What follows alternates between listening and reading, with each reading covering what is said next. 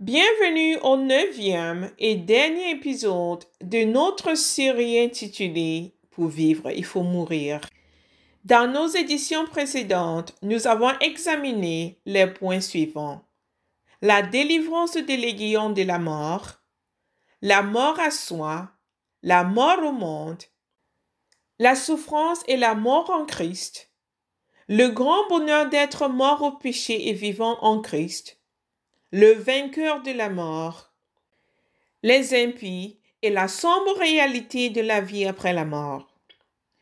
L'épisode d'aujourd'hui a pour titre La vie est en Christ, le Seigneur et Sauveur. Il n'y a pas de vie sans le Christ, car il est la parole de vie qui habite l'éternité, la lumière de ceux qui sont assis dans les ténèbres à l'ombre de la mort. Lui seul guide nos pas sur le chemin de la paix. Il était au commencement avec Dieu. Toutes choses ont été faites par lui, et rien de ce qui a été fait n'a été fait sans lui. En lui était la vie, et la vie était la lumière des hommes. Jean 1, verset 2 à 4. Le Christ est la deuxième personne de la Trinité, le Dieu créateur qui donne à tous la vie, le souffle et toutes choses. Acte 17, verset 25. Romains 11, verset 36 dit, C'est de lui, par lui et pour lui que sont toutes choses. À lui la gloire dans tous les siècles. Amen. Colossiens 1, verset 16 à 17. En effet, c'est en lui que tout a été créé dans le ciel et sur la terre, le visible et l'invisible, trône, souveraineté, domination, autorité. Tout a été créé par lui et pour lui. Il existe avant toute chose et tout subsiste en lui. Nous existons parce que le Christ nous a créés. Il a créé notre corps et nous a donné le souffle de vie. Genèse 2, verset 7 dit, L'Éternel Dieu façonna l'homme avec la poussière de la terre il insuffla un souffle de vie dans ses narines et l'homme devint un être vivant. C'est le Christ qui nous a donné la vie biologique et il nous soutient quotidiennement. Acte 17, verset 28 se lit comme suit. En effet, c'est en lui que nous avons la vie, le mouvement et l'être. En tant que deuxième personne de la Trinité, le Christ a exactement les mêmes attributs que Dieu le Père et Dieu le Saint-Esprit et est d'une même essence avec eux. Le Seigneur déclare dans Jean 12, verset 44 à 45. Celui qui croit en moi, croit non pas en moi, mais en celui qui m'a envoyé. Et celui qui me voit, voit celui qui m'a envoyé. Le Christ est l'image exacte de Dieu car en lui habite corporellement toute la plénitude de la divinité. Colossiens 2, verset 9.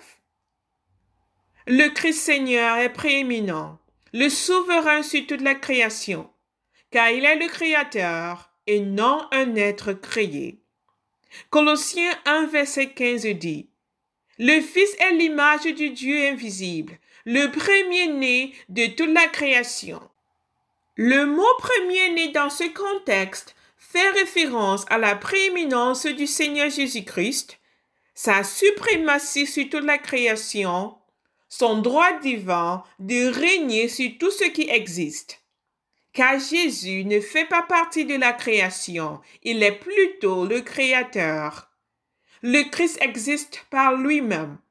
Il est le Dieu souverain qui règne sur toute la création l'être suprême de qui tous les êtres créés et toutes choses tirent leur existence et leur subsistance. À lui appartient toute la création, car rien de ce qui a été fait n'a été fait sans lui. Le Christ est l'héritier légitime. Le Seigneur Jésus-Christ n'est pas seulement l'auteur de la vie biologique, mais il est aussi l'auteur de la vie spirituelle. Colossiens 1, verset 19 à 20 dit, Car Dieu a voulu faire habiter toute plénitude en lui. Il a voulu par lui tout réconcilier avec lui-même, tant ce qui est sur la terre que ce qui est dans les cieux, en faisant la paix par lui, par le sang de sa croix. Dans notre état naturel, nous sommes tous morts par nos offenses et nos péchés, séparés de Dieu. Et la vérité, c'est qu'aucun homme ne peut se libérer de la mort spirituelle par ses propres efforts. Personne ne peut être justifié devant Dieu par ses bonnes œuvres et mérites. Il n'y a qu'un seul moyen d'être justifié devant Dieu, un seul moyen de passer de la mort à la vie, le Seigneur et Sauveur Jésus-Christ. Je suis le chemin, la vérité et la vie. Nul ne vient au Père que par moi, déclare le Seigneur dans Jean 14, verset 6. La vie se trouve exclusivement en Christ.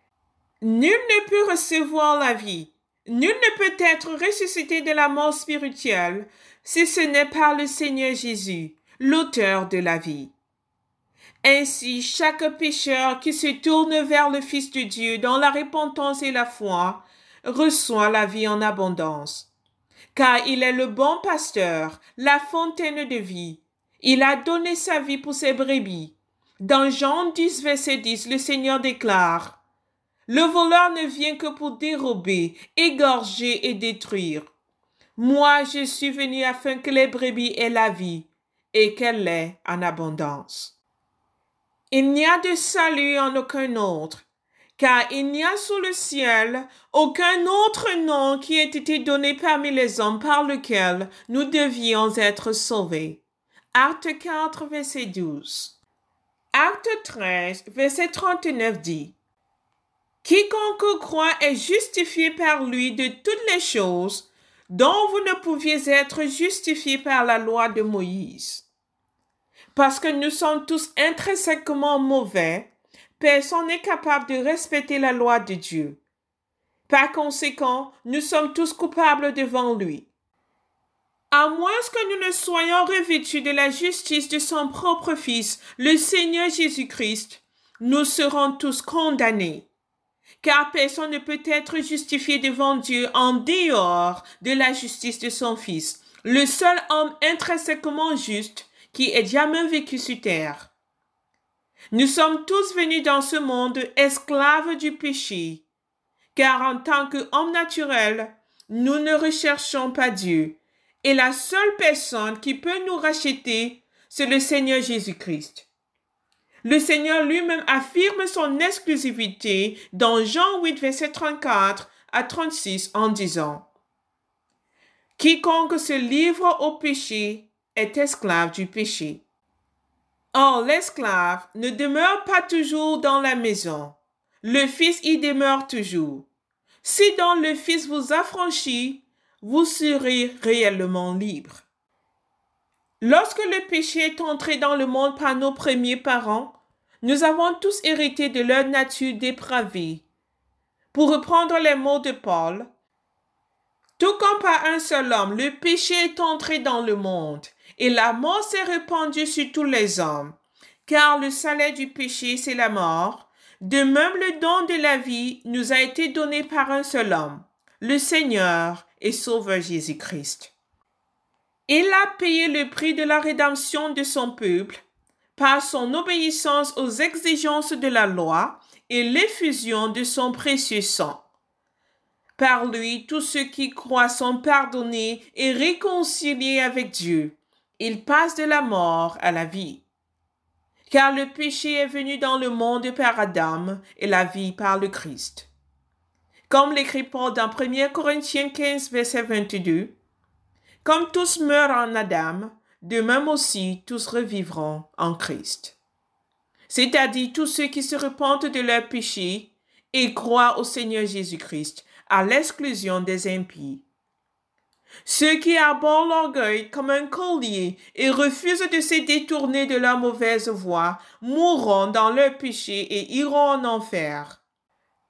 Seuls ceux qui meurent à eux-mêmes, meurent au péché et placent leur confiance en le Seigneur reçoivent la vie. Ils sont ressuscités de la mort spirituelle par l'Esprit du Christ. 1 Pierre 2, verset 24 dit, Le Christ a lui-même porté nos péchés dans son corps à la croix afin que, libérés du péché, nous vivions pour la justice. C'est par ces blessures que vous avez été guéris. 2 Corinthiens 5, verset 21 dit, Celui qui n'a point connu le péché, Dieu l'a fait devenir péché pour nous, afin que nous devenions en lui justice de Dieu. Le Christ est la vie éternelle, la justification des pécheurs. Romains 5, verset 18 dit, Comme par une seule offense la condamnation atteint tous les hommes, de même par un seul acte de justice, la justification qui donne la vie s'étend à tous les hommes. Le Christ est notre salut. Quiconque le rejette reste spirituellement mort esclaves du péché. Mais pour nous qui croyons en Christ, notre vieil homme a été crucifié avec lui, afin que le corps du péché soit réduit à l'impuissance, pour que nous ne soyons plus esclaves du péché. Romains 6, verset 6. Nous sommes une nouvelle création en Christ notre Seigneur, habité par son Esprit, qui nous donne la vie et travaille en nous pour produire du fruit pour Dieu. Et ainsi Paul écrit dans Romains 8, verset 9 à 10. Si quelqu'un n'a pas l'Esprit de Christ, il ne lui appartient pas. Et si Christ est en vous, le corps, il est vrai, est mort à cause du péché, mais l'Esprit est vie à cause de la justice. Verset 11. Et si l'esprit de celui qui a ressuscité Jésus d'entre les morts habite en vous, celui qui a ressuscité Christ d'entre les morts rendra aussi la vie à vos corps mortels par son esprit qui habite en vous. Ce n'est que par le Seigneur Jésus-Christ que les péchés sont ressuscités d'entre les morts. Nous sommes justifiés devant Dieu par l'œuvre et le mérite de son Fils. La volonté de mon Père, ce que quiconque voit le Fils et croit en lui est la vie éternelle. Et je le ressusciterai au dernier jour. Déclare le Fils de Dieu dans Jean 6, verset 40. Deuxième Pierre 1, verset 3 et 4 se lit comme suit. Sa divine puissance nous a donné tout ce qui contribue à la vie et à la piété, au moyen de la connaissance de celui qui nous a appelés par sa propre gloire et par sa vertu. Celle-ci nous assure de sa part les plus grandes et les plus précieuses promesses, afin que par elles, vous deveniez participants de la nature divine en fuyant la corruption qui existe dans le monde par la convoitise. Le Christ est la vie et la lumière des hommes. Vois Jean 1, verset 4. Car comme le Père a la vie en lui-même, ainsi il a donné au Fils d'avoir la vie en lui-même. Jean 5, verset 26. En Christ se trouve la vie éternelle, car il donne la vie aux morts et appelle ce qui n'existe pas à l'existence. Romains 4, verset 17. Le Christ donne la vie à ceux qui sont spirituellement morts en leur imputant gracieusement sa propre justice et en les baptisant de son esprit. Car nos péchés lui ont été imputés à la croix, et il a vaincu la mort pour nous, étant ressuscité des morts par la puissance glorieuse de Dieu. Ainsi, quiconque reconnaît sa mort spirituelle et se tourne vers le Seigneur Jésus-Christ dans la repentance et la foi, se voit accorder une nouvelle vie par le Christ. Le Christ a été blessé pour nos péchés, brisé pour nos iniquités. Le châtiment qui nous donne la paix est tombé sur lui. Et c'est par ses meurtrissures que nous sommes guéris. Ésaïe 53, verset 5. En Christ, nous ces élus avons la victoire sur le péché, la mort, le monde et Satan. En effet, celui pour qui et par qui toutes choses existent, voulait conduire à la gloire beaucoup de fils. Il lui convenait donc de qualifier parfaitement par des souffrances l'auteur de leur salut. De fait, celui qui procure la sainteté et ceux qui en bénéficient ont tous une seule et même origine. C'est pourquoi il n'a pas honte de les appeler ses frères lorsqu'il dit J'annoncerai ton nom à mes frères. Je te célébrerai au milieu de l'assemblée. Et encore, je me confierai en lui. Et enfin, me voici, moi et les enfants que Dieu m'a donnés. Puisque ses enfants ont en commun la condition humaine, lui-même l'a aussi partagée de façon similaire. Ainsi, par sa mort, il a pu rendre impuissant celui qui exerçait le pouvoir de la mort, c'est-à-dire le diable, et libérer tous ceux que la peur de la mort retenait leur vie durant dans l'esclavage. Hébreux 2, verset 10 à 15. En Christ, nous sommes libérés de la loi du péché et de la mort. Voir Romains 8, verset 2. Car chose impossible à la loi, parce que la chair la rendait sans force, Dieu a condamné le péché dans la chair en envoyant, à cause du péché, son propre Fils dans une chair semblable à celle du péché, et cela afin que la justice de la loi soit accomplie en nous, qui marchons non selon la chair, mais selon l'Esprit. Versets 3 à 4. Paul écrit aussi dans Romains 3, verset 24. Nous sommes gratuitement justifiés par sa grâce, par le moyen de la rédemption qui est en Jésus-Christ. Dieu nous a gracieusement donné la vie par son Fils. Et étant baptisés dans la famille du Christ par le Saint-Esprit, nous sommes morts au péché et vivant en notre Seigneur. 1 Jean 5, verset 11 à 12 dit, Dieu nous a donné la vie éternelle, et que cette vie est dans son Fils. Celui qui a le Fils a la vie. Celui qui n'a pas le Fils de Dieu n'a pas la vie. Ceci dit, pour être libérés de l'aiguillon de la mort, nous devons mettre notre confiance en Jésus-Christ, le Seigneur et Sauveur. Quiconque rejette le Christ reste spirituellement mort et ne peut hériter de la vie éternelle. Une telle personne mourra, c'est-à-dire physiquement, dans ses péchés et ira en enfer, car il est spirituellement mort. Mais celui qui embrasse le Christ passe de la mort à la vie et accède au royaume de Dieu. Jean 3, verset 36 dit, celui qui croit au Fils a la vie éternelle. Celui qui ne croit pas au Fils ne verra point la vie, mais la colère de Dieu demeure sur lui. Ésaïe 26, verset 3 donne ce témoignage concernant le Seigneur. À celui qui est ferme dans ses intentions, tu assures une paix profonde parce qu'il se confie en toi. Le salut se trouve exclusivement en Jésus le Seigneur sans lui, personne ne connaîtrait jamais Dieu de manière salvatrice. Personne ne serait jamais justifié devant Dieu. Nous resterions tous des enfants de colère.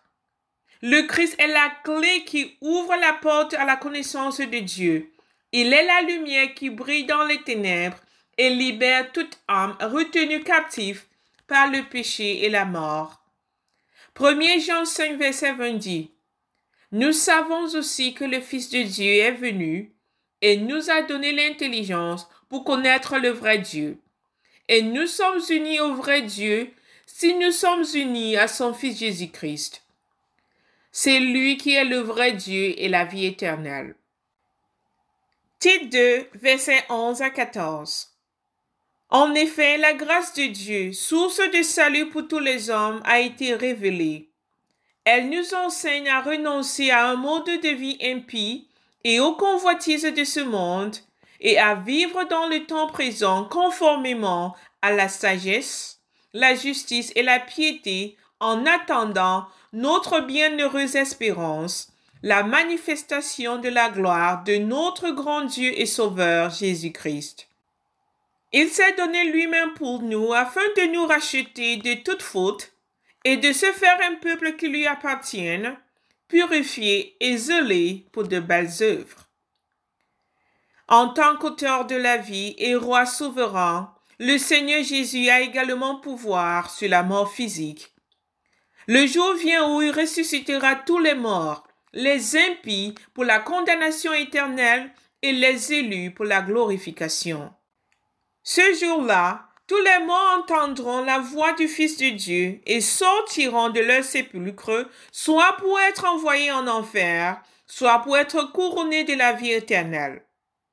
De la même manière que le Seigneur cria d'une voix forte, Lazare sort, et Lazare sortit de son tombeau, tous les morts ce jour-là entendront la voix de l'Éternel et sortiront de leur tombe pour recevoir leur récompense éternelle. Durant son ministère sur terre, un jour de sabbat près de la piscine de Bethesda, le Seigneur Jésus a guéri un certain homme qui pendant 38 ans souffrit d'une infirmité. Lorsque les Juifs cherchèrent à tuer le Seigneur, il leur dit dans Jean 5, verset 25 à 29. En vérité, en vérité, je vous le dis, l'heure vient, et elle est déjà là, où les morts entendront la voix du Fils de Dieu, et ceux qui l'auront entendu vivront. En effet, comme le Père a la vie en lui-même, ainsi il a donné au Fils d'avoir la vie en lui-même. Et il lui a donné aussi le pouvoir de juger, parce qu'il est le Fils de l'homme. Ne vous en étonnez pas, car l'heure vient où tous ceux qui sont dans les tombeaux entendront sa voix et en sortiront. Ceux qui auront fait le bien ressusciteront pour la vie, mais ceux qui auront fait le mal ressusciteront pour le jugement. Lorsque le Seigneur dit l'heure est déjà là, il fait référence à la résurrection spirituelle qui a lieu maintenant. Les pécheurs repentants sont en train de naître de l'Esprit. Ils sont gracieusement délivrés par Dieu de l'emprise de la corruption morale et de ses conséquences mortelles. Quand 1 Pierre 1, verset 3 à 5 le souligne, conformément à sa grande bonté, il nous a fait naître de nouveau à travers la résurrection de Jésus-Christ pour une espérance vivante, pour un héritage qui ne peut ni se détruire, ni se souiller, ni perdre son éclat. Il vous est réservé dans le ciel, à vous qui êtes gardés par la puissance de Dieu au moyen de la foi, pour le salut prêt à être révélé dans les derniers temps. Mais quand le Seigneur dit l'heure vient, il fait référence à la résurrection physique qui se passera dans le futur, c'est-à-dire la résurrection des corps de tous les morts lors de son second avènement. Premièrement, il y aura la résurrection des justes, ils reviendront à la vie et ils régneront avec le Christ pendant mille ans. Après ces mille ans, le reste des morts, c'est-à-dire les impies, ressusciteront pour la condamnation. Vois Apocalypse 20, verset 4 à 5. Ce jour-là, lorsque le Christ donnera l'ordre, tous les morts sortiront de leur tombeau pour se présenter devant le roi des rois et le Seigneur des seigneurs. Car Jésus-Christ l'Éternel, le Dieu de gloire, est juge de tous. Heureux et saints ceux qui ont par la première résurrection. La seconde mort n'a pas de pouvoir sur eux, mais ils seront prêtres de Dieu et de Christ, et ils régneront avec lui pendant mille ans. Dit Apocalypse 20, verset 6.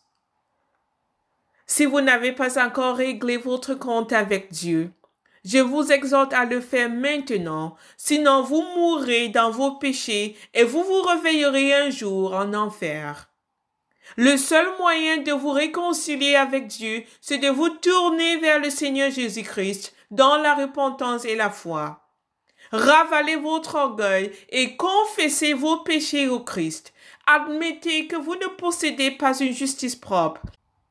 Considérez vos prétendues bonnes œuvres vêtus et méritent comme des rébus, et embrassez le Christ comme Seigneur et Sauveur. Confessez sa mort substitutive sur la croix et sa résurrection d'entre les morts. Lui seul peut vous purifier de toutes vos impuretés et vous donner la vie éternelle. Alors, repentez-vous et croyez en Christ, notre Dieu et Sauveur, et vous serez sauvés du péché, du jugement, de la colère divine et de l'enfer. 1 Jean 1 verset 9 dit, Si nous reconnaissons nos péchés, il est fidèle et juste pour nous les pardonner et pour nous purifier de tout mal. Somme 103 verset 8 à 14. L'Éternel fait grâce il est rempli de compassion. Il est lent à la colère et riche en bonté.